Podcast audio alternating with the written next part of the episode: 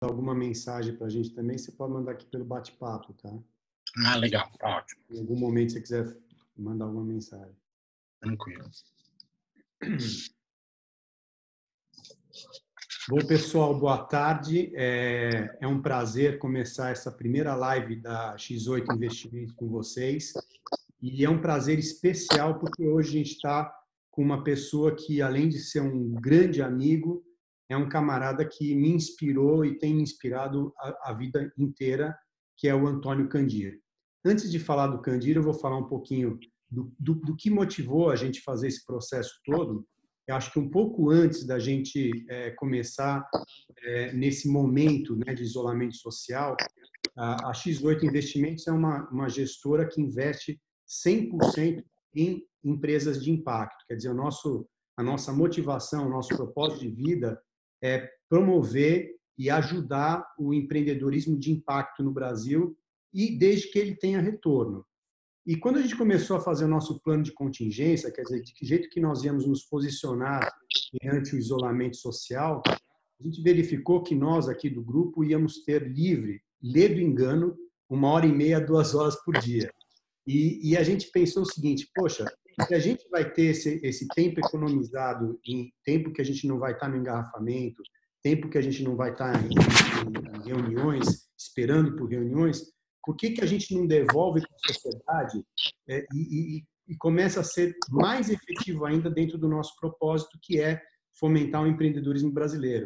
E a gente abriu um programa de mentoria gratuita é, é, para pessoas que quisessem, para empreendedores que estavam passando na solidão esse momento da crise. Né? A gente diz que pior que é a história da solidão do poder, né? Você tomar as decisões sozinho, ter que arcar com essas com, com as consequências.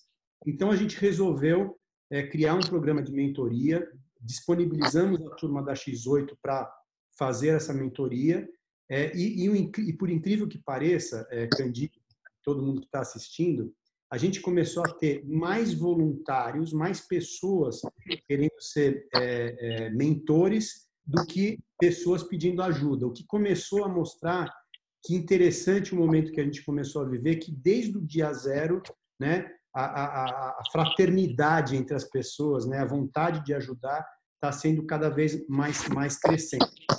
É, a gente começou esse programa, ele está crescendo e a gente já teve reuniões, já teve várias mentorias, pessoas incríveis é, como voluntários, e isso acabou crescendo muito. E hoje a gente faria uma reunião unindo todos os grupos, né? os grupos dos mentores, os grupos dos mentorados, e a gente é, entendeu que seria interessante a gente conversar com alguém e cada vez mais conversar com pessoas que pudessem trazer uma visão, né, é, para todo mundo sobre o que o momento que a gente está passando, sobre o pós-Covid, que eu acho que é muito interessante. E no meio dessa história, eu tive a oportunidade, semana de passada, de bater um papo com o meu querido amigo Candir, que sempre é inspirador, eu sempre saio dessa conversa de uma maneira é, renovada. E, e, a gente estava muito em linha né, é, de pensamento. Né? O Candir me dizia, eu estava numa posição otimista, tava, tinha acabado de escrever aquele artigo dos vivedores, dos morredores, e o Candir me, me mostrando que ele tinha umas visões muito interessantes sobre o quanto o Covid vai catalisar um monte de processos que já estão em, em andamento na vida, né? E aí, nesse, nesse bate-papo, surgiu a ideia de convidar o Candir para ser o, o, nosso padrinho. Ele já foi o padrinho, o meu padrinho, quando eu comecei a, a, nesse mundo de private equity, agora ele está sendo o nosso padrinho das lives e do conteúdo, né? Então, a gente teve a ideia de convidá-lo e ele trazer essas informações é, e esses pensamentos é, sobre, sobre o momento que a gente vive e sobre o futuro. E falando de pensamento, só para tentar apresentar o Candir, e aí eu passo a bola para ele, o, o Candir é, ele é um pensador, antes de tudo, ele é um, um pensador de vida. Né? É uma das pessoas com uma visão mais humana que eu já conheci até hoje. Hoje em dia, né, que o termo é, pessoa de bem, o termo patriota está sendo usado de uma maneira tão é, rasa, né? O Candir de fato é um patriota. O Candir de fato é uma pessoa do bem. É uma pessoa, é um, é um engenheiro de formação pela Politécnica, igual o meu sócio Eduardo, e é um cara que desde o começo, a partir da engenharia, foi fazer mestrado em, em economia, depois doutorado em, em economia, e o grande problema que afligia o Brasil naquela época era a inflação. E o Candir sempre pensando na inflação, em como dar mais é, é, é, dignidade para o brasileiro. E aí, a partir do estudo acadêmico do Candir, o Candir é convidado para participar da equipe econômica ainda da ministra Zélia Cardoso de Mello.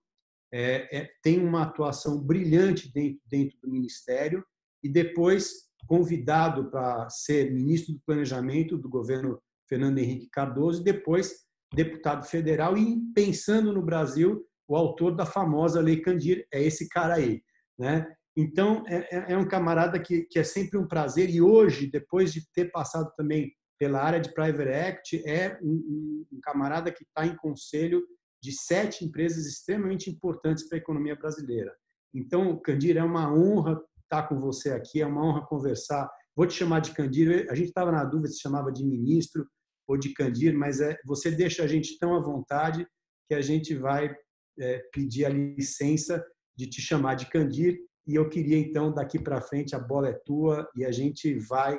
Eu garanto para todo mundo que está assistindo, nós vamos ter uma aula magna, imperdível e inesquecível, principalmente no dia que a gente está passando hoje no Brasil. Candir, a bola é tua. Super obrigado, Miranda. Super prazer estar aqui com você. É, você é uma das, das pessoas realmente inspiradoras. Tá? Essa, o projeto da X8 é espetacular. Quer dizer, a ideia de ter intervenções de impacto e, ao mesmo tempo, é, interessantes do ponto de vista do investidor, do ponto de vista da rentabilidade, é uma proposta única, já com sucessos. Eu acompanhei vários investimentos seus com muito sucesso, por, por exemplo, a questão da, do, do, do projeto Terra, uh, espetacular, quer dizer, um Mãe sucesso. Terra. Mãe Terra. Um processo, projeto fantástico. E agora, uh, com essa iniciativa inovadora de promover um programa de mentoria nesses tempos de Covid. Realmente, para mim, é um prazer enorme e conversar com você e tua trupe aí sempre é uma coisa muito legal, muito bacana. Espero poder é, estimulá-los a uma, um bom bate-papo aqui. Eu, estimulado pelo, pelo Miranda, eu, eu pensei um roteiro aqui de cinco partes. Né? É, antecipo que, no final, vou falar também sobre o dia de hoje, tá certo? É impossível não falar sobre o que aconteceu hoje, né, sobre a questão da saída do Moro. Mas isso vai entrar no finalzinho do nosso bate-papo aqui. Eu vou começar primeiro tentar dar uma visão sobre como é que eu vejo o que nós estamos vivendo nesse momento, quer dizer, o que está acontecendo hoje. Segundo, eu vou tentar falar rapidamente sobre as implicações disso para o nosso dia a dia, o dia a dia das organizações. Quer dizer, isso que está acontecendo, como que impacta, que implicações tem para o nosso dia a dia como gestores de companhias, conselheiros e assim por diante. Depois eu vou passar um pouco sobre as implicações macroeconômicas no nível geral, nível global, sem falar de Brasil. Aí desço um pouco para a questão como que essas implicações, quais serão as implicações disso, desse momento que nós estamos vivendo aqui para o Brasil. E tento terminar realmente com uma reflexão sobre o que a gente pode fazer dadas essas implicações. E nisso eu comento um pouco sobre a crise que nós agora estamos vivendo primeira observação que eu queria fazer sobre o que está acontecendo, eu acho que o que eu procuro puxar para mim e eu sugiro para todo mundo é, antes de mais nada, ter uma, uma postura de humildade. Por que postura de humildade? Porque, vamos ser sinceros, ninguém tem condições de dizer o que vai acontecer daqui para frente. Quer dizer, na verdade, nós estamos vivendo uma, uma situação muito dinâmica, a dinâmica é dada por um vírus que ninguém sabe ainda realmente qual é a sua dinâmica propriamente dita, e, sobretudo, ninguém descarta a hipótese, inclusive, para dar uma ideia bem clara da incerteza que está envolvida nessa pandemia, é, ninguém descarta a hipótese de ter uma segunda ou terceira ondas. Né? O, o chefe das, de, de especialistas da China ele acabou de falar dois dias atrás que ele imagina que há uma grande chance de ter uma segunda onda na China a partir de novembro. Então, isso aí é uma coisa que. E, uma segunda onda, às vezes, pode ser até mais perigosa. Se a gente olhar para a história e ver o que aconteceu com a, com a gripe espanhola, só um parênteses, se chama de gripe espanhola, eu, na verdade eu fiquei pensando, realmente, os americanos são os reis do marketing, né? Porque, na verdade, a gripe espanhola, eu fui estudar, ela começou nos campos de treinamento militar nos Estados Unidos. Na verdade, não começou na Espanha. Na, na verdade, ganhou o nome de gripe espanhola porque foi a imprensa espanhola que divulgou bastante o assunto. Mas, na verdade, isso começou no final de 1917, nos campos de treinamento dos Estados Unidos.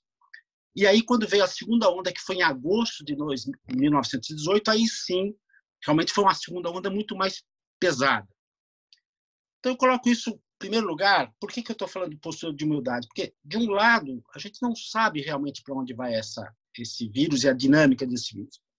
Mas, por outro lado, e aí olhando, e aí eu, Miranda, não temos jeito, nós temos sempre gostamos de olhar também pelo lado positivo sempre as coisas, e por isso tem que ser humilde, não é dizer que as coisas necessariamente vão ser ruins, é que hoje nós felizmente vivemos num mundo onde a quantidade, se tem uma coisa que hoje une o mundo todo, é o combate ao vírus. Então, a comunidade científica no mundo todo, nós nunca tivemos tantos cientistas, tantas pessoas inteligentes, preparadas e conectadas, trocando muita informação.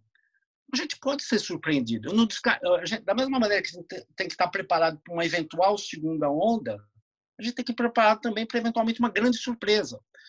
Tem mais de 300 iniciativas uh, na área de remédios e na área de vacinas o avanço tem sido extraordinário. Não estou dizendo que vai acontecer uma, um milagre, mas é, é, é realmente digno de nota Uh, reparar que, por exemplo, já tem uma empresa uh, americana que já fez testes positivos com uma vacina. E a Universidade de Oxford anunciou anteontem que já começou testes de vacinas em seres humanos. Então, a gente pode ter uma surpresa. Eu acho que é importante estar, ter essa. A minha primeira observação é, é essa.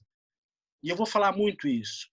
Eu acho que nós estamos num terreno onde a gente precisa ter humildade está preparado para eventualmente situações piores, mas também está preparado para ter surpresas positivas. Eu diria que mais do que nunca, se eu fosse deixar aqui uma palavra-chave de tudo que eu vou falar aqui, é mais do que nunca desenvolva a sua capacidade de navegar. Ou seja, navegação é importante na vida, né? Sempre existem incertezas, mas agora a importância de estar tá olhando cada dia os dados novos e tomando as ações em função dos dados novos de cada dia é fundamental. A palavra-chave hoje é saber navegar. Mas eu vou detalhar um pouco mais sobre isso um pouco mais à frente. Bem, dada essa postura de humildade, agora vamos reconhecer o fato. O fato é que nós estamos, de fato, numa crise muito grande. E aí eu vou lembrar a frase mais famosa, mais relembrada nesses tempos de crise, a frase do do Winston Churchill. Nunca desperdice uma boa crise. A postura nossa tem que ser essa. E aí eu lembro de um outro cara também, esse bem mais recente, que é o dono, fundador da Alibaba. Tem um vídeo do Alibaba que certamente vocês viram lá atrás, onde ele se reunia com, com o pessoal dele naquele apartamento bem pequenininho, que ele dizia uma coisa que eu achei fantástica, que eu sempre registrei, achei importante ter em mente, eu acho que mais do que nunca agora é importante para nós, assim, ele dizia que ele adorava conhecer problemas.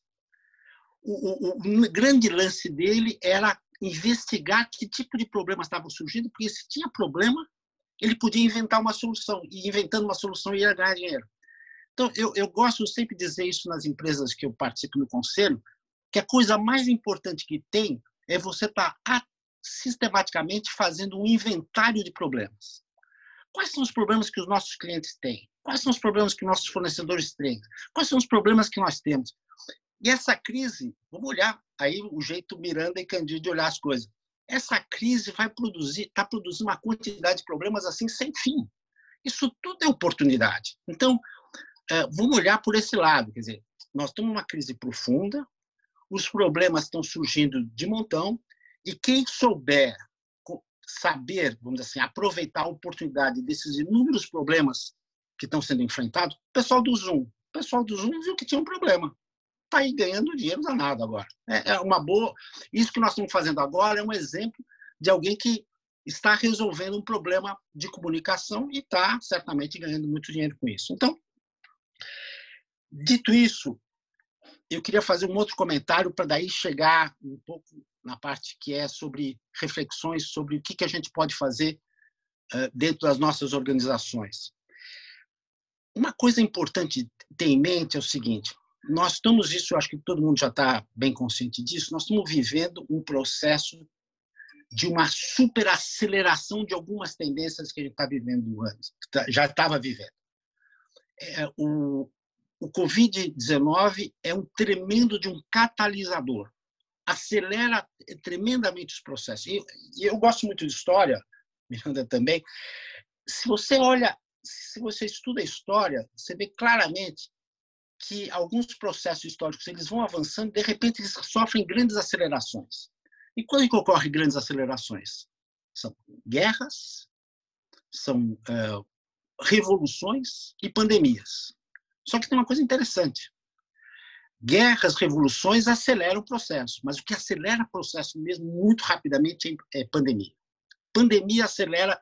Se você olhar as histórias, você ver que os grandes processos de aceleração são nos momentos de, de pandemia. Então, o que eu estou querendo sugerir aqui para vocês é o seguinte: uma boa atividade nesses momentos que todos nós estamos um pouco mais tendo tempo e necessidade de refletir, nós temos que olhar para quais são as tendências que estão já se acelerando fortemente e perceber, a partir dessa aceleração de tendências, quais são as oportunidades que surgem, quais são os problemas que estão surgindo. Eu listei aqui rapidamente algumas tendências, quase todas elas bem óbvias, mas eu só quero sublinhar algumas tendências claras. Uma é abs absolutamente óbvia. O processo de transformação digital se acelera agora fundamental, de maneira extremamente profunda. Então, tudo que todas aquelas empresas, todos aqueles processos que ainda estavam engatinhando no processo digital, ou aceleram isso ou morrem. Dizer, primeira observação óbvia, e isso que nós estamos vivendo aqui hoje é, é uma tradução disso, quer dizer, o mundo estava se digitalizando, só que isso se acelera de uma maneira brutal. Quer dizer, quem não conseguir liderar processo nas suas organizações de transformação acelerada no mundo para olhar como atuar no mundo totalmente digital eh, vai ficar para trás.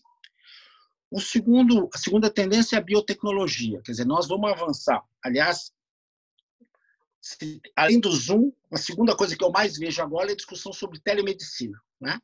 Todo mundo acelera.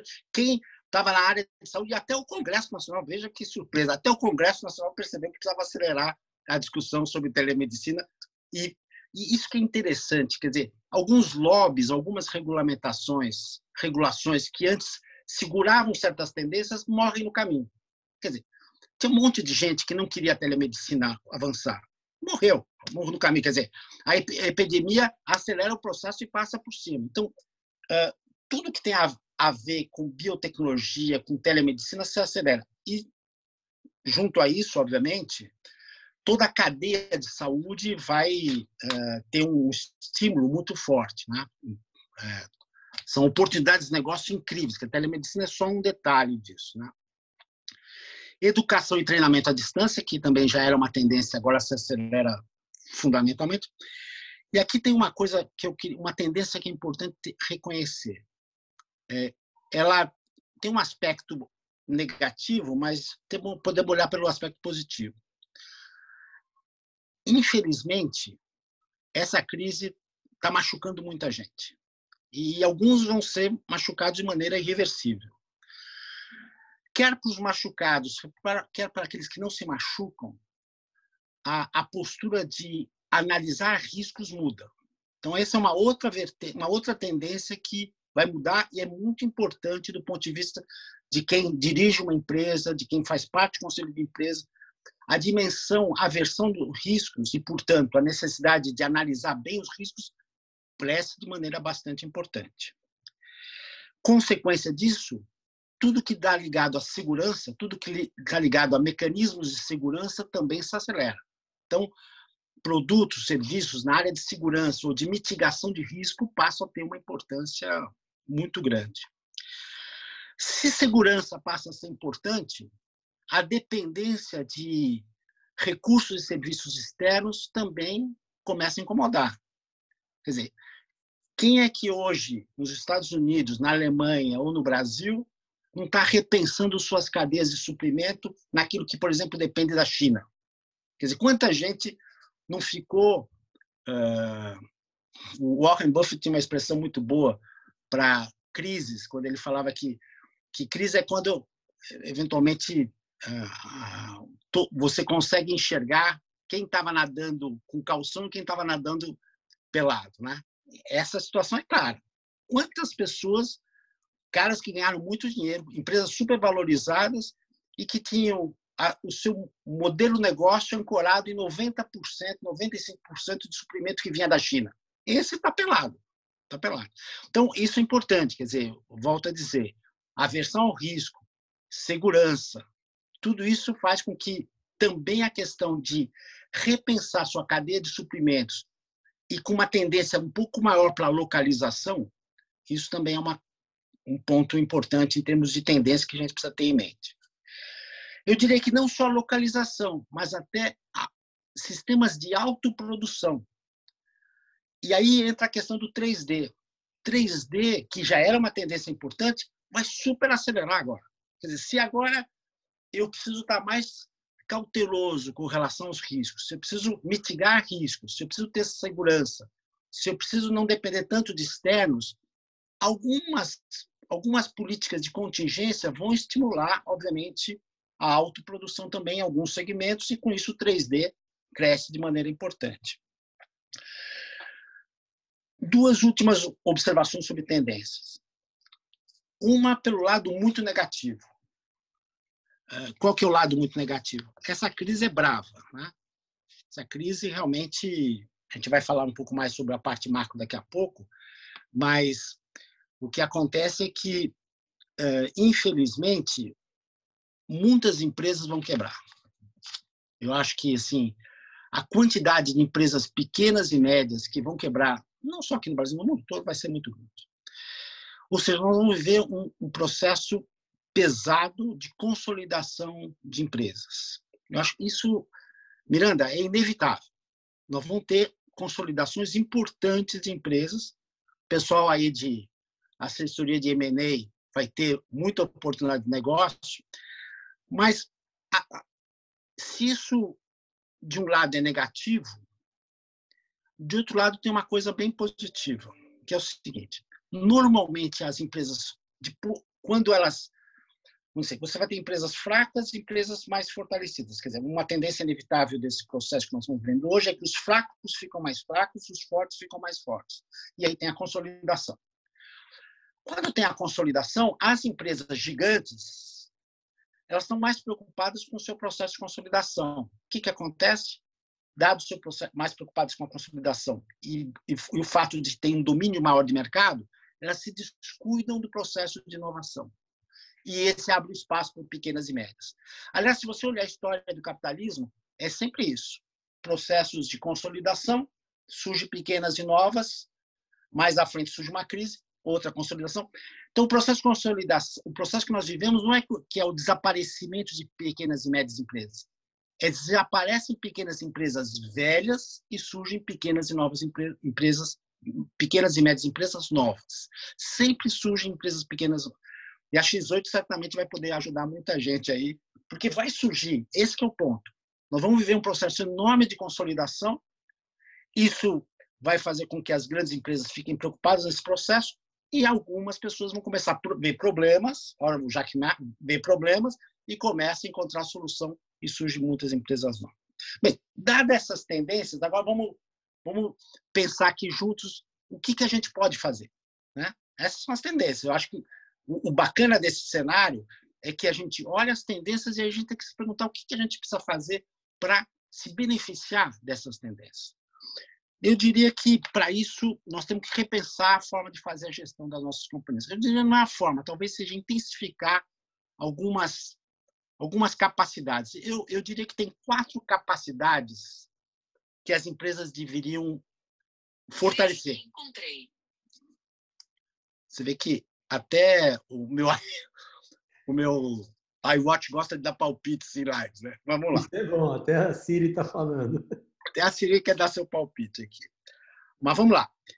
É, tem quatro capacidades que as empresas têm e precisam desenvolver. Primeiro é aquilo que a gente falou. É, é preciso desenvolver ainda mais as competências de, de navegação. Ou seja, ter sistema de informações muito amplo para poder, a cada dia, tomar as melhores decisões. Segundo, obviamente, a capacidade de gerir o caixa para poder sobreviver. A terceira é a capacidade de repensar a organização e a maneira como cada empresa interage com outras. E a capacidade de inovar para aproveitar essas oportunidades. E eu diria que para poder desenvolver essas quatro capacidades, é fundamental fortalecer aquilo que eu chamo de efeito grude. O que eu chamo de efeito grude? É, é a capacidade de você gerenciar bem as emoções suas, dos teus parceiros e da tua equipe.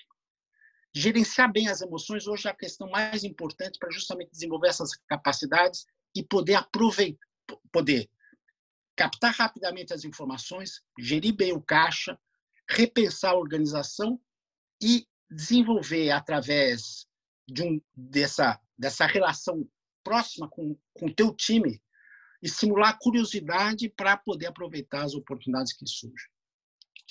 Bem, agora vamos falar um pouco sobre a crise. Aqui eu vou. É, falei um pouco das oportunidades, agora quero falar um pouco dos problemas macro que nós vamos ter. Bem, aqui eu acho que não vou falar certamente muita novidade. Todo mundo sabe que esse, essa crise é uma crise muito forte, ou seja, é uma queda de produção e renda muito, uh, muito acentuada. Nós estamos falando de quedas no segundo trimestre que vão de 20% a 40% do PIB, dependendo do país. Né? Essa queda forte da renda, dada a incerteza em relação às segundas ondas ou terceiras ondas da epidemia, faz com que as pessoas tendem a ser muito mais cautelosas. Então, é uma coisa interessante aqui, Miranda, que é o seguinte: muita, tem muita discussão sobre o isolamento que você deve fazer, e eu acho que alguns governos, particularmente o governo do Rio Grande do Sul, o governo de São Paulo, está pensando de maneira inteligente a maneira de fazer a retomada do, do isolamento mais, mais forte. Mas vamos ser objetivos, né? Independentemente do isolamento, as pessoas terão uma propensão a gastar menor. Você, o governo pode falar assim, tá, tá todo mundo liberado. Pode ir para o cinema, pode ir para pegar o avião, pode ir para o restaurante. Será que todo mundo vai fazer isso mesmo? Quer dizer, na verdade, a, a, a crise já gerou uma propensão às pessoas serem mais uh, comedidas nas, nos seus movimentos. Isso representa o quê? Queda de receita para várias empresas, aumento da dívida. E aqui é preciso dizer a coisa com clareza, quer dizer, o Keynes já dizia isso com muita clareza, quer dizer, num momento de tremenda crise, há uma preferência pela liquidez monumental. Quer dizer, as famílias, as empresas, os atos de consumo, os atos de investimento passam a ser mais restritos. E é por essa razão que é inevitável o Estado entrar de maneira importante. Quer dizer, é, é ilusão imaginar, quer dizer, que, que você pode ter uma recuperação simplesmente pelo via do mercado. Quer dizer, isso do Trump ao Boris Johnson, até o Paulo Guedes, todo mundo agora reconhece que o Estado tem que gastar, não tem jeito. Né? E o Estado gastar mais significa aumentar fortemente o endividamento dos Estados. Né? Bem, dito isso, dado que nós vamos ter uma recessão forte, dado que nós vamos ter um endividamento forte do Estado, eh, como que isso reflete aqui no Brasil? E aqui eu quero dizer para vocês que, infelizmente, a crise aqui no Brasil vai ser mais séria. Eu não estou falando do caso do dia de hoje. De hoje eu vou comentar mas daqui a pouco, mas eu, eu acho que a gente tem quatro problemas que tornam a crise brasileira provavelmente mais forte do que a crise que está acontecendo lá fora. Primeiro, lá fora, o, o Trump está fazendo um conjunto de iniciativas que dá da ordem de 3 trilhões de dólares. O que ele vai fazer? Ele aumenta a dívida e, no limite, emite dólar. A Europa está com iniciativas, talvez não tão de desse tamanho, mas bastante importantes, no limite emite euro. O Boris Johnson, no limite, no limite emite libras. Já o Brasil não tem essa essa facilidade, quer dizer, o Brasil tem uma fragilidade financeira importante e isso limita um pouco a sua capacidade de endividamento. Ele vai se endividar, né? Nós vamos ter um endividamento importante no, no, no Estado brasileiro, mas o limite não é tão grande como, por exemplo, que o Donald Trump tem de fazer um, um conjunto de iniciativas da ordem de 3 trilhões de dólares. O segundo problema aqui no Brasil é que nós temos um nível de pobreza muito maior. Ou seja, nós temos cerca de 50 milhões de pessoas né, que ou estão com baixa renda, ou estão com nível de. estão desempregadas. Ou seja, a, a, a, a pobreza aqui impõe a determinadas, a várias dessas pessoas, uma situação de desespero que, obviamente, torna a, o desdobramento dessa crise provavelmente mais desafiador aqui no Brasil do que a média do mundo. O terceiro problema adicional é que nós temos um sistema político, independentemente do Bolsonaro, muito disfuncional. Quer dizer, as, as instituições aqui têm problema, um, nós temos um problema de governança no Estado brasileiro bastante importante, que se expressa da maneira mais clara pela quantidade, nós temos dezenas e dezenas de partidos que se desorganizam eh, na maneira de encaminhar as questões políticas junto ao Congresso Nacional e, obviamente, nós, isso cria mais problema. Agora, tudo isso, e aí entra na questão do Bolsonaro, é especialmente agravada pelo tipo de liderança que a gente tem hoje no Brasil. Se tem uma coisa que hoje todo mundo faz, é, é a receita. Eu, eu, eu, brinco que às vezes crises, quando são profundas, é, é, o, é a melhor coisa que pode acontecer para um, um presidente que está desgastado. Porque a, a, coisa óbvia que, que, numa situação de crise profunda faz é o, o líder do país fala assim: olha, pessoal, nós temos esse problema, nós temos que estar unidos. Então, o que está acontecendo na França? O, o, Macron subiu 14 pontos percentuais a popularidade dele. A Merkel, vários pontos percentuais. O Boris Johnson, até o Trump está tendo um crescimento na sua popularidade. E aqui o Bolsonaro, na verdade, ele tem uma lógica de liderança que é uma lógica que é uma lógica de que é ele ele gosta do tumulto, ele gosta, vamos dizer assim, da crise, ele gosta do desafio, né? Então, é, e nós estamos vivendo aí, entra um pouco mais em detalhe com relação ao que está acontecendo hoje, nós estamos caminhando para o Bolsonaro 2. Quer dizer, Bolsonaro 2, ele, ele, na verdade, resolveu entrar numa fase de que eu espero é, que seja contida, de superintervencionismo. Nós vimos eles anteontem lançar o programa Pro Brasil, o, Guedes não foi nem consultado. E hoje o Moro deixou bem claro o que o que está acontecendo é que ele está saindo porque o Bolsonaro decidiu intervir na Polícia Federal.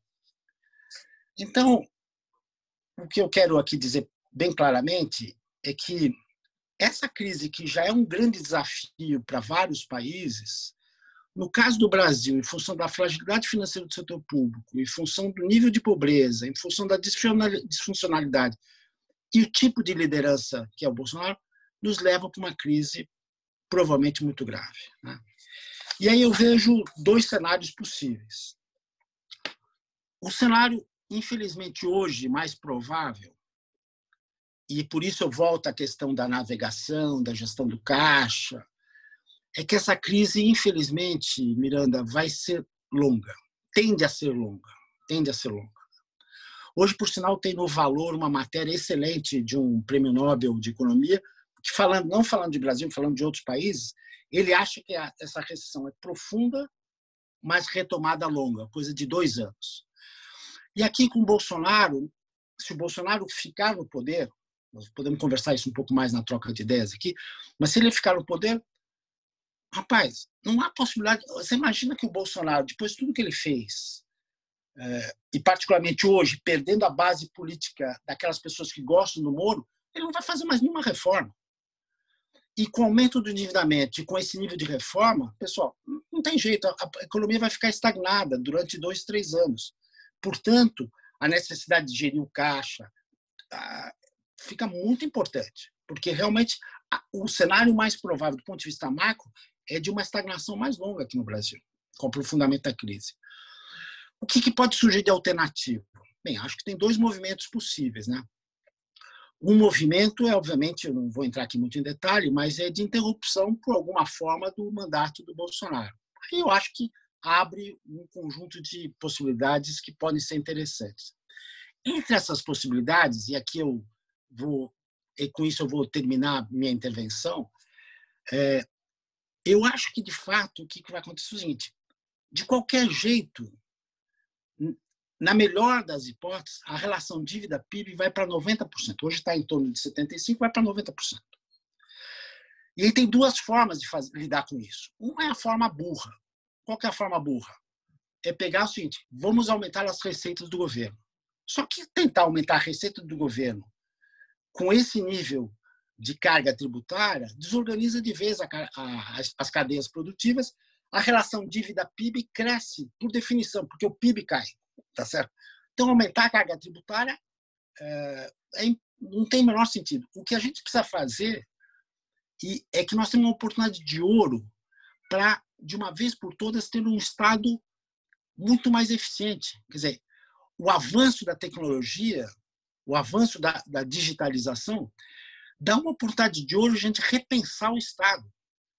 Uh, Miranda, deixa eu te dar alguns dados aqui nós gastamos com a folha de pagamento, os brasileiros gastam com a folha de pagamento 14% do PIB.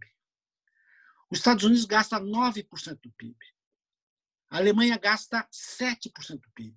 O Japão gasta 5% do PIB. Só para dar uma ideia, uma ideia, se a gente não, não precisamos ir para o padrão japonês, mas se a gente fosse para o padrão alemão, isso geraria 500 bilhões de reais por ano com 500 milhões de reais por ano, a gente mata esse delta de dívida e gera os recursos necessários para fazer o duplo movimento, que é aumentar o investimento público, que vai ser necessário, em onde? Em saúde, educação, saneamento, e, ao mesmo tempo, criar um fundo de aval fiscal para estimular o investimento privado.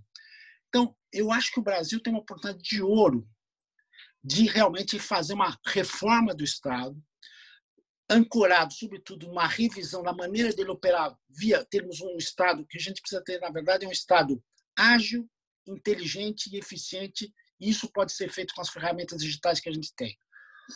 Essa oportunidade, eu espero que surja o mais cedo possível com um novo governo que substitua o Bolsonaro, de preferência antes de 2022. Se não for agora, espero 2022. Mas a gente precisa estar preparado para o pior, que infelizmente o cenário mais provável é, de fato, uma estagnação até 22. Miranda, desculpe, eu acabei me estendendo muito, mas foi um prazer poder esse pontapé inicial para a nossa, nossa conversa. É isso, uma maravilha. E, e agora o, o, Edu tem uma pergunta para você, depois eu vou fazer outra. E, e para quem está assistindo, é, eu incentivo a fazer as perguntas. Pode mandar as perguntas pelo, pelo próprio canal. E essas perguntas chegarão a gente. Obviamente, provavelmente a gente vai conseguir responder todas, mas a gente vai tentar responder o máximo possível. Edu, é com você aí. Obrigado. Olha, foi, acho que foi uma, realmente uma, uma aula magna aí para todos nós, não só a X8, mas todo o público aí que está nos vendo fora de série, né? Acho que o que todo mundo queria ouvir sobre tendências e o que vai vir, acho que foi é, você formulou de uma maneira super clara, super precisa. E a, a minha pergunta é, vai, vai, eu vou arriscar fazer uma tendência aqui também, com base no que a gente discute na X8 sobre investimentos de impacto. E daí eu, é, a, a, queria pedir para você comentar o que, que você acha. Assim, a gente tem visto é, que com toda essa é, bagunça, pandemia, desorganização que veio para para os sistemas, né, de maneira geral, uma coisa nova surgiu que tem sido a solidariedade do pequeno para com o pequeno, né? E até movimentos das empresas, né? A gente vê bancos grandes fazendo propaganda de como a, a as ações estão sendo feitas é, para ajudar a, aquele que precisa. Então, existe uma coisa nova a, acontecendo né, em termos da sociedade que está construindo talvez novas relações, novos valores, pensando também é, no próximo, no bem do todo. Né? E a gente vê o investimento de impacto social e ambiental muito nisso, né? E aí, é, nessa, nessa visão de superaceleração, quer dizer, é muito otimista do nosso lado acreditar que também é, o, os mercados de capitais e, e, esse tipo de investimento podem superacelerar e trazer um novo paradigma aí que vai ser do bem, né? Ou isso vai levar mais tempo para acontecer? O que, que, que você acha? Olha, Edu, é uma ótima observação. E eu acho, falando bem francamente, eu acho que nós vamos ver uma situação contraditória. Eu acho é, aqueles que, que são do bem, que estavam navegando na ideia de cada vez investimentos de maior impacto, eh, empresas que estavam numa postura mais solidária, vão acelerar de um lado, e de outro lado, forças políticas é, retrógradas, é, com posturas autoritárias, também se aceleram. Ou seja, na verdade, nós vamos viver um momento histórico onde vai, vai haver o reforço das duas tendências em poucas palavras, eu diria o seguinte: a gente não sai dessa crise uh, ou todo mundo voltando para o lado positivo do bem ou para o lado autoritário. Eu acho que, na verdade, vão acelerar as duas tendências e vai caber justamente a, a líderes como vocês, da X8, a ajudarem a com que as forças do bem se fortaleçam. Mas eu não tenho a menor dúvida, Edu, que do ponto de vista de daqueles que estavam voltados para isso, vão ter um interesse maior. Eu até comentei com, com o Miranda, eu, eu acho que, a, graças a Deus, nós temos a X8. Eu acho que vocês têm uma oportunidade de ouro agora. Eu acho que as, as pessoas vão estar muito mais interessadas em ouvir propostas como a que vocês eh, normalmente capitaneiam, que é, de fato, a percepção de que a sociedade precisa tomar conta dela própria, porque, particularmente no caso do Estado brasileiro, não dá para depender muito dele. Então é importante realmente, se a gente quer viver bem, quer numa sociedade.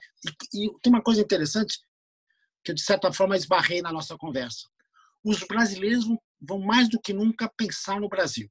Ou seja, nós estamos aqui, nós temos que viver bem aqui e, portanto, se o Estado não responde de maneira adequada, nós temos que criar as condições para fazer o bem.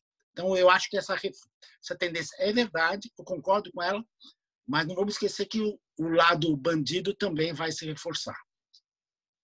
Perfeito, muito obrigado. Candir, obrigado. Eu queria voltar a um, um, acho que uma coisa aqui bacana que, que o Candir ele meio que deu uma, uma cartilha aqui para a gente é, de coisas que a gente tem que ficar atento, né? Então, a primeira coisa, resumindo ali, ele falou de algumas capacidades que a gente tem que repensar, né? As competências é, de informação, a nossa gestão do caixa, né? É, repensar a organização, inovar, né? E, e, e aquela história de olhar quem são os nossos fornecedores, quem, quem são as nossas relações globais e locais, etc. Né? Aí eu fico pensando uma coisa, Candir, que outro dia eu escrevi um artigo dos dois Brasis, né? Do Brasil é, da iniciativa privada, desse empreendedor que está aqui, de nós aqui que estamos no dia a dia trabalhando, inovando e a despeito de qualquer coisa, a gente meio se autorregulamenta, acaba fazendo as coisas e acaba indo para e, e, acho que assim nós estamos aqui no século 22, né? Esse mundo, esse Brasil. E um outro Brasil que é aquele Brasil arcaico, burocrático, né? Que, como você falou, que é um mundo diferente. E quando eu olho essas tuas recomendações, né? Que, do que as empresas deveriam estar fazendo, eu, eu olho aqui e falo assim, se eu jogar o governo aqui em cima, também tem uma cartilha né, de um belo planejamento para o futuro, para o governo, é, o que o governo deveria estar fazendo, olhando exatamente esse tipo de coisa. A sociedade, vamos dizer, que a gente chama é, é, é como governo, né? como se fosse um, um ente separado, seres de outro planeta, né? que na verdade são pessoas como nós, aqui talvez tenha uma cartilha muito interessante de, de atividade. Aí eu fiquei pensando, enquanto você falava, eu fiquei pensando aqui no, no jogador de futebol, né? quando ele vai para começa a ser comentarista né? da, da televisão, e o cara sofre mais como comentarista do que como jogador, né? A bola cruza, não sei o que, o cara tá lá pior do que se ele tivesse em campo jogando, porque pelo menos em campo ele tá lá fazendo, né? Aí eu, eu, eu não consigo parar de pensar, de falar assim, puxa, o, o, o Candido está aqui me dando uma lição do que, que eu faço na iniciativa privada. Se eu levo isso aqui para o Estado, é a mesma coisa. Aí eu vejo um camarada que foi um pouco de tudo, né? O cara foi acadêmico, de acadêmico ele foi é, técnico, né, de uma equipe econômica brilhante. Depois ele foi ministro de planejamento com uma responsabilidade absurda e eu digo sem sem nenhum não sem te bajular, né, que fez parte de colocar o Brasil onde o Brasil estava, é, né, é, no processo de crescimento do Brasil. Depois foi é, para a política e eu te conheço, foi essencialmente por uma questão é, é, patriótica de realmente querer fazer a diferença. Aí eu fico pensando assim, aí minha pergunta seria um pouco essa reflexão que eu faço como é que o Candir, que foi ministro do Planejamento, se sente hoje vendo o jogo da, da, lá da arquibancada ou, ou como comentarista, né? É, como é que você se sente? E se hoje você fosse convidado, e eu seria o cara que, que apoiaria para ser de novo um ministro de planejamento, eu sei que isso não, tá, não, não, não, tá, não é nenhuma especulação, mas assim, o que, que você faria hoje? Dia zero, né? chegou ali no Ministério do Planejamento, no meio dessa história toda do caos, independente de quem é o governo, né? Como que você faria e o que que você faria como recomendações e gestão no dia zero? Uma coisa é, como você falou, é o planejamento, é aqui a, a recomendação, as coisas que a gente tem, tem que estar atento. E o resto é a execução. E eu confesso para você que eu é, sou semi-ignorante e acho que a maioria de nós de como as coisas acontecem lá dentro, né? Como é que o que que o ministro faz, o que que ele consegue fazer, com quem que ele tem que negociar? E a gente está vivendo agora crises, né, é, de ministros e tal. Então a minha pergunta vai nisso, né? Quer dizer, que como você se sente e o que que você faria hoje no dia zero se você fosse convidado para voltar para o Ministério do Planejamento? Bem, vamos lá. Eu acho que a coisa mais importante não é quem vai estar no ministério A, B ou C.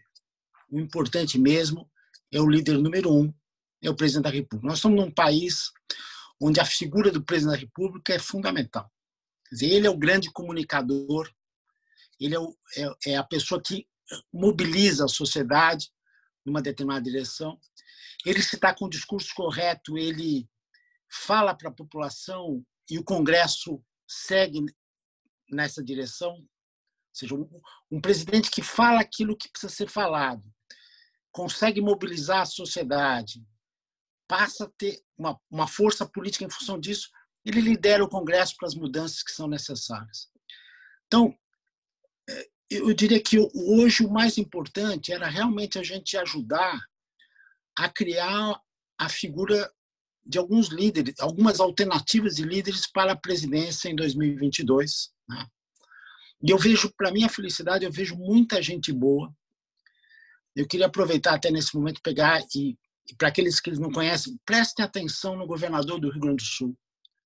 Eduardo Leite, é uma pessoa, um cara jovem, 30 e poucos anos, que eu acho que assim, tem a ele eu gosto muito dele porque ele ele tem quatro virtudes que me parecem importantes. Ele, ele, é um cara que tem a visão certa do que tipo de Estado que a gente precisa ter, vou comentar um pouquinho mais sobre isso.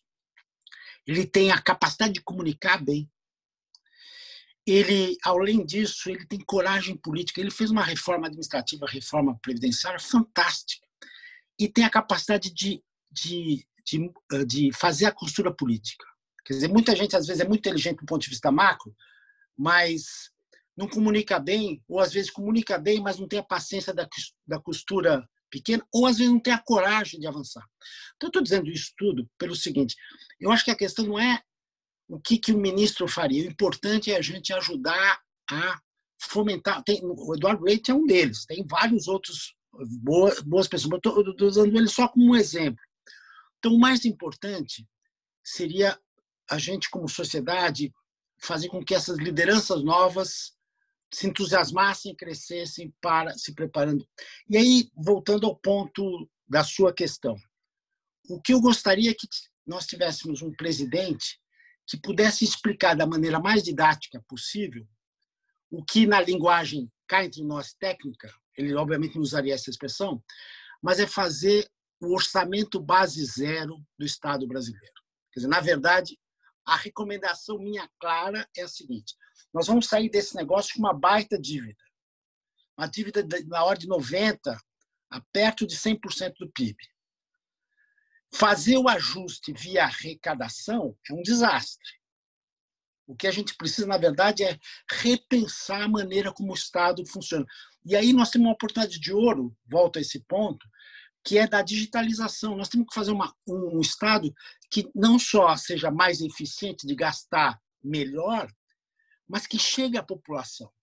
Ou seja, que, que ele possa, que o cidadão que precisa de serviços de educação de saúde não tenha uma barreira burocrática na sua frente e possa, através do celular, se comunicar da melhor forma possível e tomar as atitudes necessárias. Então, eu acho que, na verdade, a, a, a, assim, a, a minha sugestão número um seria, vamos assim, reestruturar a maneira como se relaciona Estado e sociedade através de uma daquilo que eu chamaria de um orçamento base zero, tendo em vista os mecanismos digitais. Agora, precisa empolgar a população para isso e para isso a figura do presidente é fundamental. Quer dizer, não é um ministro que faz esse papel. O papel fundamental é do presidente e por isso que eu torço, fico muito contente de ver não só Eduardo Leite, mas várias lideranças novas surgindo aí para as eleições de 2022. Eu espero até que a gente não demore muito para isso. Eu gostaria que a gente tivesse uma substituição, porque senão vai ser muito pesado esses próximos dois, três anos. Eu espero até que, eu acho que, fazendo um comentário rápido aqui do ponto de vista político, não vou resistir, mas o, o, o Sérgio Moro, que foi muito conhecido como juiz, hoje ele colocou a roupa de promotor e escreveu uma peça acusatória impecável e que realmente já está feito o esboço da peça para o impeachment avançar de uma forma ou de outra. Obrigado. Ministro, muito obrigado. Eu, a gente teve uma série de perguntas aqui é, dos nossos mentorandos, mentorados, tá? Pelo YouTube, a gente está tá com uma presença super boa lá. É, eu vou fazer uma pergunta é, em nome de um dos nossos mentores, que é o, é o, o Mário Serati, de uma das maiores empresas de alimentação aí do Brasil. Todos nós já conhecemos bem os produtos aí da Cerati, e ela, é, junto com ela, ela engloba outras duas ou três perguntas, tá? Que eu vou, vou encaixar aqui. Que é assim, é, é, todo mundo entende que o correto é reduzir o custo da máquina pública, né? Mas é, a gente não tem uma força política hoje identificada para fazer essa alteração. Qual seria a iniciativa correta, né? Junto com isso, perguntaram também assim, olha, né, o, o, Marcos Cardoso, aí nosso, nosso mentor e também venture partner, ele perguntou, olha, a, o, o, Estado já colocou mais de um tri de reais né, injetado. Se não acontecer a reforma, né, quais vão ser os impactos tributários ou não? Como é que a gente lida com isso? Né? E também teve uma, uma pergunta que veio, perguntando, olha, é, como, como, que, é, como que a gente usa adequadamente os, os recursos públicos é, nesse momento? Então, tem essas três perguntas aí é, sobre como a gente faz a reforma do Estado, quem pilota isso, qual força política consegue, o que, que acontece se não conseguir. Então, até o, o, o ponto da gente ter é, algum problema social mais amplo e como é que a gente conteria isso. Então, é, perguntas relacionadas ao tamanho do, do Estado, ministro. Tá certo. Bem, é, vamos, vamos por partes. Eu vou começar pelo final. Né? Eu acho que é, os recursos públicos hoje, que são escassos, obviamente, tem que estar, em primeiro lugar, focados no problema número um hoje nosso, que é a questão da saúde. Então, é, o que a gente tem de recurso disponível tem que estar focado para abreviar o mais rapidamente possível os problemas decorrentes da epidemia. Segundo lugar, obviamente, é amparar os, os mais vulneráveis. Né? Em terceiro lugar, eu acho que o governo está perdendo tempo em não facilitar os mecanismos de liquidez e de crédito. Não adianta, numa situação de crise profunda, o setor financeiro, naturalmente, eles têm até a obrigação de serem zelosos. Então, você precisa usar os recursos do Tesouro para criar fundos de avais alavancados pelo Tesouro para poder mitigar os riscos do setor privado para crédito. Então, a melhor maneira de usar, obviamente, primeiro, saúde, segundo eh, lugar, é os vulneráveis, em terceiro lugar, facilitar o crédito privado através de fundos de aval ancorados no Tesouro. Sem isso, os créditos, o crédito não avança e o setor tende a ficar, o crédito tende a ficar empossado. O, o, o Serati colocou muito bem. Eu acho que hoje a gente não tem uma força política para defender essa reforma do Estado. Né? Mas, por outro lado, eu diria o seguinte: é, o que é importante é, é, aproveitar esse momento da pandemia, onde todo mundo está mais aberto para a discussão, e fazer um esforço através das lideranças políticas, um esforço de de discussão aberta sobre as possibilidades, as alternativas. Então, precisamos discutir claramente a alternativa. Então, vamos discutir reforma, avanço, avanço do, a tendência natural do, do, Estado brasileiro é pegar e falar assim, eu preciso agora aumentar os impostos, né? Nós temos que ter uma discussão clara pelos especialistas, mas é, com a verbalização pelos líderes políticos, de que é impossível aumentar a carga tributária. O que, que vai acontecer? Você tenta aumentar a carga tributária, você desorganiza mais o processo produtivo, a carga tributária cai. Ou seja, na verdade, o que importa é a relação dívida-PIB. A relação dívida-PIB, para diminuir, a melhor coisa, o que, que é? É aumentar o denominador, é aumentar a produção. Se você faz uma iniciativa de aumento da carga tributária, você provavelmente vai tornar a produção menor. Então, na verdade, falando de maneira bem franca, nós estamos num momento onde a pandemia uh, cria o palco para que haja uma discussão aberta. Os líderes políticos têm que discutir abertamente quais são as alternativas. Quais são as alternativas? Quais são as consequências do aumento da reforma de aumento do tributo agora? Não, é, vai ter isso que eu estou dizendo, que é, é deteriorar mais ainda, fragilizar ainda mais as cadeias produtivas. Então, é preciso dizer com clareza que chegou a hora de discutir o tamanho do Estado, chegou a hora de repensar a maneira como está. Isso vai ser trivial? Não vai ser nem um pouco trivial, mas agora é, esse é o momento onde ou a gente encara a realidade, ou o que vai acontecer, e infelizmente aí respondo, o mais provável é que não se crie as condições políticas para isso agora, com o governo Bolsonaro certamente não vai se criar, e que essa possibilidade se abre ou num governo que venha a substituir antes de 2022 o Bolsonaro, ou o que é mais provável é isso acontecer no curso das eleições de 2022. Então eu diria assim, olhando assim, se eu tivesse hoje no conselho de uma empresa, eu diria assim, vamos nos preparar, infelizmente, para um cenário do ponto de vista macro, não estou falando de oportunidades micro, que é aquilo que a gente comentou antes, mas o cenário mais provável, infelizmente, é de grande tensão social daqui até a substituição do Bolsonaro. Não vai ser no governo Bolsonaro que a gente vai conseguir ter o espaço de uma liderança política que proponha a reforma do, do Estado. Então, nós, vamos, tem, nós temos que nos preparar para um cenário de tensão que vai ser grave, vão ter tensões sociais, a, a, a, o ritmo de, de crescimento da economia não vai. Nós vamos ter um decréscimo muito forte no nível do, do, do produto, tanto em 2020 como em 2021.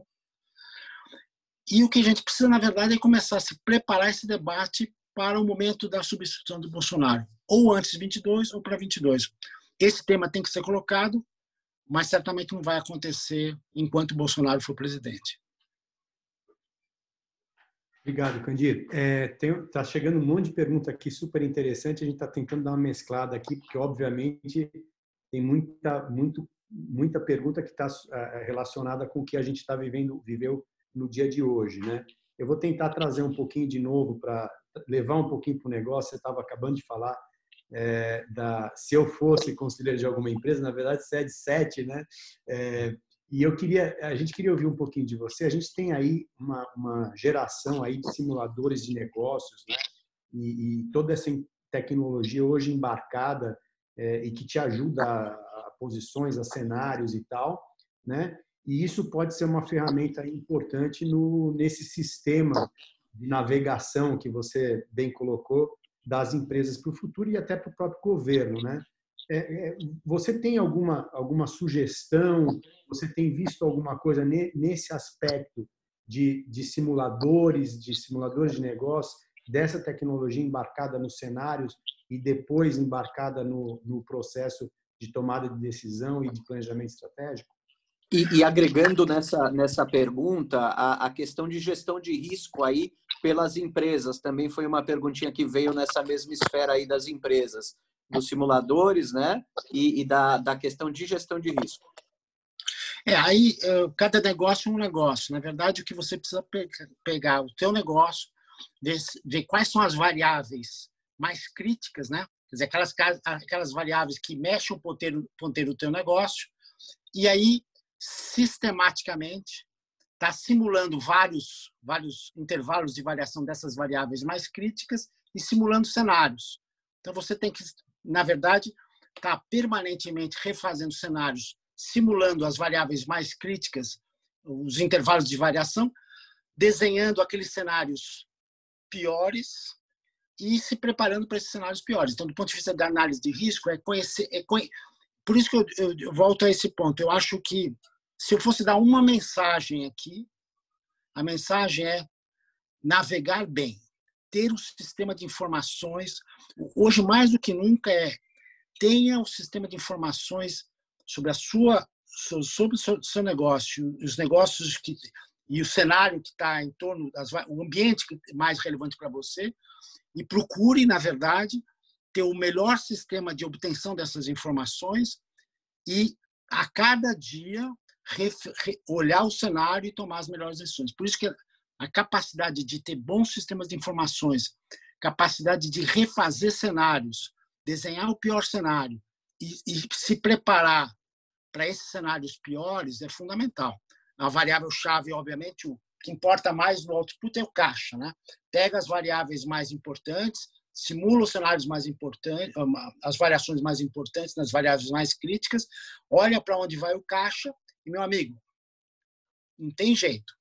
A primeira coisa para ter futuro é ser sobrevivência. E para sobreviver é caixa. Então, é navegar para saber a situação de caixa, para daí então sonhar com o futuro, entendeu? Mas é, isso aí é, é, o exercício de, de, de simulação de cenários com base em informações o mais adequadas possível é o fundamental. E o, o pequeno, nessa, nesse momento que a gente está, o pequeno faz o quê? Né? Ele, o pequeno empresário, esse cara, ele não tem acesso a recurso, ele precisa navegar e navegar rápido, né? ele está sem visibilidade é, da economia. Como é que esse pequeno, que, que, qual seria a sua recomendação no conselho para um pequeno empresário hoje? O cara que fatura 5 milhões de reais por ano, 10 milhões de reais por ano. Eu vou usar a palavra que eu mais uso atualmente que é desenvolva a sua capacidade daquilo que eu chamo o efeito grude. Junte os caras que você confia e forme associações. Quer dizer, na verdade, o mais importante é, é a união. Junte as pessoas que estão próximas a você dentro da companhia e por isso que eu volto a dizer, além da navegação, é a capacidade de gerenciar bem as emoções. Num momento como esse, quem gerencia bem as emoções lidera, lidera, atrai as pessoas próximas, forma grupos e com isso sobrevive. Então, é, navegar e estimular aquilo que eu chamo do efeito grude, juntar as pessoas próximas, confiáveis e trabalhar junto é a melhor, a melhor maneira de sobreviver. Candir, eu, eu, eu, eu, gostei muito da sua colocação ao longo da, da nossa conversa inicial. É, e eu também, eu, eu sou assim, eu, nós dois, o, o Candir e eu, temos várias outras curiosidades e coincidências, né? Uma delas, nós dois fomos alunos maristas né, no Colégio Arquidiocesano de São Paulo. E depois, eu, quando encontrei o Candir no futuro, descobri que um dos meus amigos de escola era irmão do Candir, eu nem sabia, né? Eu lembro, Candir, a gente tinha, você fez exatas, eu também fiz, e eu lembro que eu tinha lá um, um professor de física, né? Não sei se você chegou a ter esse professor Marcarini, e esse camarada ele dava aquelas provas surpresas terríveis, aquelas coisas que todo mundo ficava apavorado, desesperado. E eu, na, na, na minha atitude, no meu, no, no meu, no, no, meu espírito meio masoquista, né? Eu adorava quando isso acontecia, né? Eu achava aquilo uma um espetáculo, uma baita oportunidade, né? De uh, me superar, de talvez ser melhor do que os outros, ou talvez é, é, me acostumar a, a, viver naquele momento de tensão, né?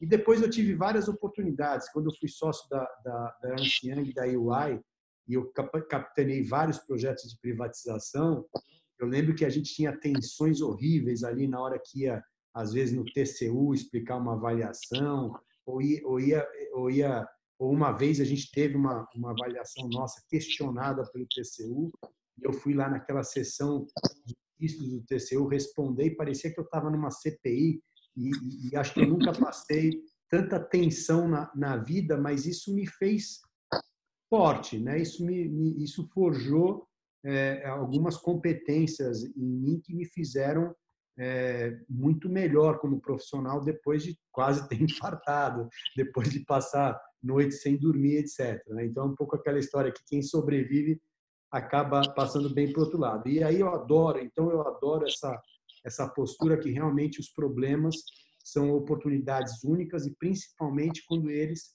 fazem que aflorem em você algumas competências que você ou ela estava adormecida, né, ou você não reconhecia. Eu, por exemplo, estou cozinhando todo dia, estou descobrindo, redescobrindo meu talento culinário, que é fantástico. Qualquer dia eu vou te convidar para a gente, quando a gente puder sair de casa, para te convidar para uma dessas receitas. Então, a gente tem algumas competências que a gente tem, que a gente sabe que tem, outras competências que a gente adormeceu, guardou, né? E outras que a gente não sabia e que afloram no meio da crise. E eu estava pensando assim, é, qual é a vantagem competitiva que o Brasil tem? Qual é a competência que o Brasil hoje tem? Ou que ele esqueceu que ele tem, ou que talvez ele não percebeu que ele tem, ou que a gente está tá tão óbvio que ele tem e que talvez agora a gente tenha uma grande oportunidade do Brasil ou aprender melhor essa competência num período que a gente vai estar tá provavelmente meio meio uh, hibernando, né, até esperar. Claramente para mim eu também estou com a posição igual à tua, quer dizer, enquanto a gente não troca o capitão dessa história, capitão mal colocado, desculpe, mas não, não muda, né, o, quem está capitaneando essa história. Eu acho que essa hibernação nossa vai ser é, é, é, vai demorar um pouco mais. O que, que a gente pode, o que, então, o que, que a gente tem de competências e, e como, qual é a vantagem competitiva que o Brasil tem agora que ele pode explorar ou pode desenvolver nesse período que vai provavelmente ajudá-lo a, a, num desenvolvimento ou numa saída pós-crise? Olha, eu diria, primeiro, muito bacana a tua reflexão e as tuas, tuas observações aí. Eu diria que a mais importante de todas é a adaptação. Quer dizer, sobrevive em situações de grande mudança quem se adapta mais facilmente. Né?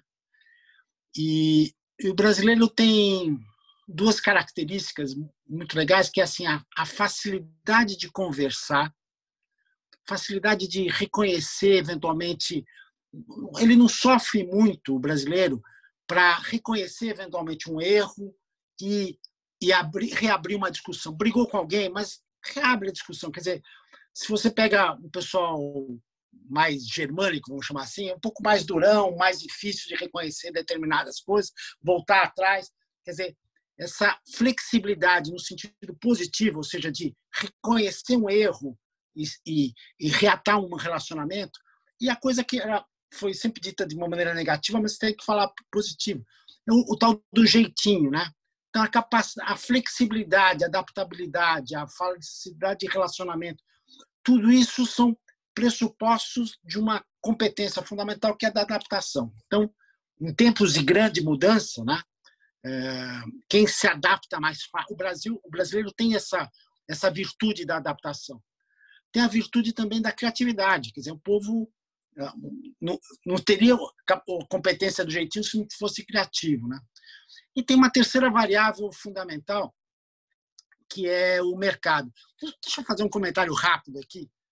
Eu, é, eu me lembro quando eu fiz 25 anos de casado, eu quis conhecer a Nova Zelândia, porque era meu sonho como economista, porque a, Nova Zelândia, para quem não sabe, foi sempre inovadora em termos de políticas públicas, né? Responsabilidade fiscal surgiu na Nova Zelândia. E eu estava lá na Nova Zelândia, estava adorando poder conversar com as pessoas, tal, mas de repente eu parei e falei assim, olha, aqui só tem 4 milhões de pessoas, no Brasil tem 200 milhões de bocas, né? Então, tem uma coisa que o Brasil se beneficia muito, que é o tamanho do seu mercado, né? E como nós vamos agora para um momento onde, infelizmente, do ponto de vista macro, a gente tende a ser a produção mais localizada, do ponto de vista global, não é bom isso. Nós vamos ter um comércio muito mais restritivo. Esse é um aspecto importante também para a gente ter em mente. Né? É, nós estamos num, num, momento onde o comércio vai ser mais restritivo e, num certo sentido, o, o Brasil vai ter um mercado mais protegido por algum tempo. Então, eu diria assim, adaptação, criatividade e tamanho do mercado são três diferenciais que vão podem colocar o Brasil numa situação um pouco melhor. Ministro, uma, uma última pergunta aqui é, para a gente concluir. O Carlos vai fazer o, o, fechamento. Antes da pergunta, tá? Vem um pedido aqui. A, as pessoas gostaram muito do efeito Grude e tem um pedido aqui para a gente poder usar o efeito Grude, obviamente citando a fonte, citando o ministro Candiro. Pode ser? Podemos? Pode. Ah, maravilha. Aqui é uma... na, verdade, na verdade, deixa eu dizer bem claro: o efeito Grude não é da minha autoria. A tá autoria bom. do efeito Grude é de um grande empresário chamado Rubens Menin. Eu faço parte do conselho da MRV e quando ele fala de pessoas lá, ele fala do efeito Grude, do Grude, né? E aí, depois que ele falou isso, numa reunião de conselho, eu guardei e registrei. Então, os royalties têm que ser pagos para o Rubens Menin. Não, excelente. E tem aqui uma pergunta do, do Instituto Entre Rodas que resume também alguns pontos importantes, tá? É, que, que, vem assim, olha, o, o senhor falou, falou é, o senhor falou como o terceiro setor vai, vai sobreviver é, diante de todo esse cenário. Quer dizer, como fica o terceiro setor? Né? O Estado não desenvolve políticas públicas suficientes para atender a demanda e essa demanda vai aumentar, vai ter um aumento da desigualdade. O que, que o terceiro setor pode fazer. E teve um comentário aqui também sobre o agronegócio, que o agronegócio continua sendo o motor da economia, é, o Brasil, né? É, sendo um motor é, pelo agronegócio, que talvez isso possa ajudar a nossa equação. Então, se a gente puder fechar com esses dois pontos.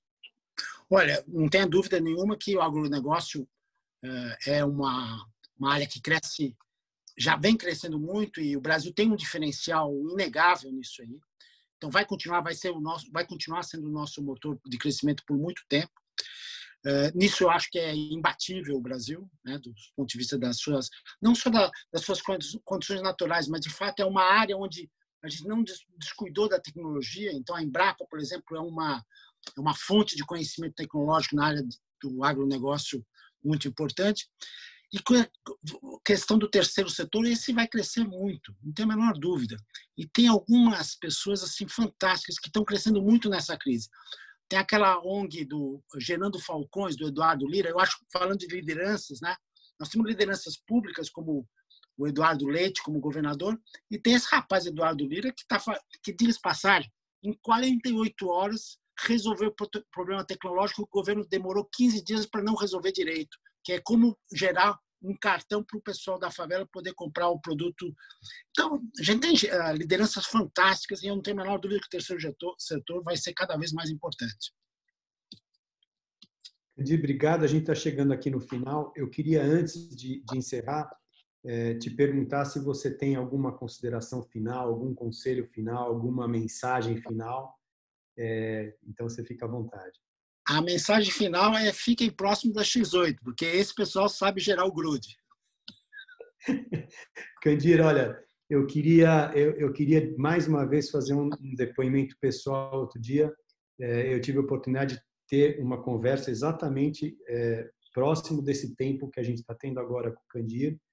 É, eu acho que isso é uma das dos efeitos colaterais positivos que a que a Covid está tá, tá gerando, como vários outros tantos, a oportunidade da gente se reconectar com grandes amigos e às vezes até nessa facilidade de não ter o deslocamento a gente conseguir é, reconectar, conversar e tal.